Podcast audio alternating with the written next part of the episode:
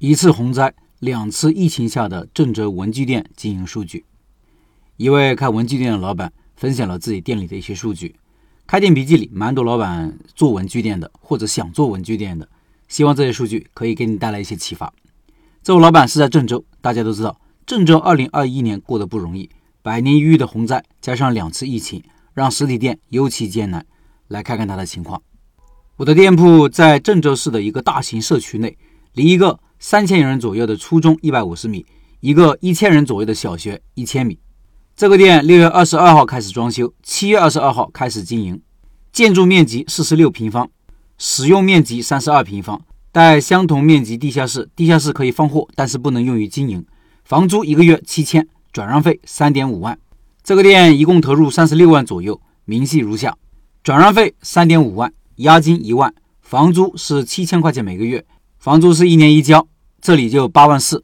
当时接手这个店铺是转让费三点五万，房租加转让费一共是十二点九万。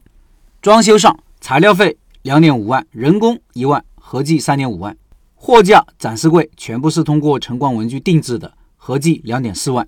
门头花了三千四，监控四千三，音响六千，收银系统是京东的。京东收银系统两千七，水柜用的是奥科玛双门两千块钱，空调是格力的两匹挂式空调六千三，进货上包括晨光、国艺、百乐、斑马等品牌，大概一共花了十五万。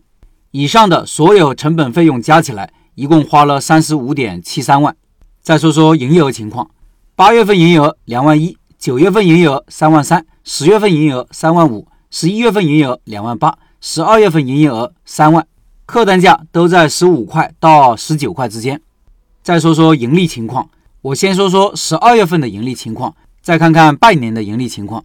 文具店的毛利润大概百分之四十左右，所以十二月份的毛利是三万零七百四十三乘以百分之四十，等于一万二千二百九十六元。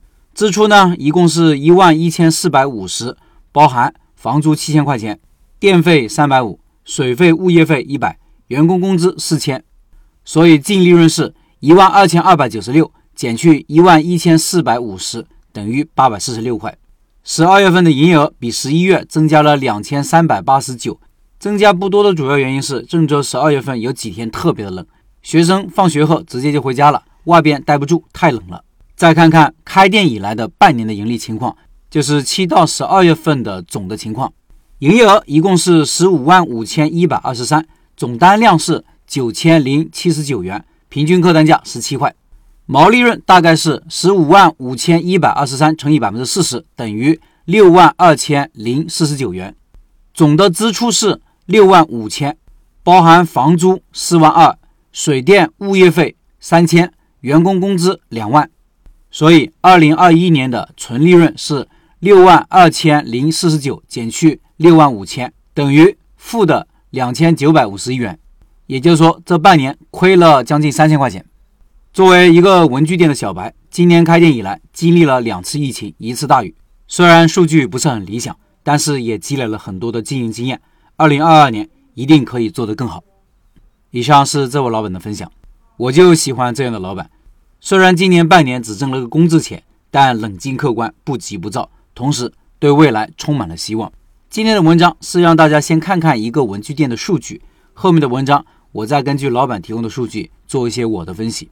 看完数据，大家有什么想法，可以留言里说一说。这篇文章数据比较多，听音频的老板可以到开店笔记的公众号查找对应文章看这些数据。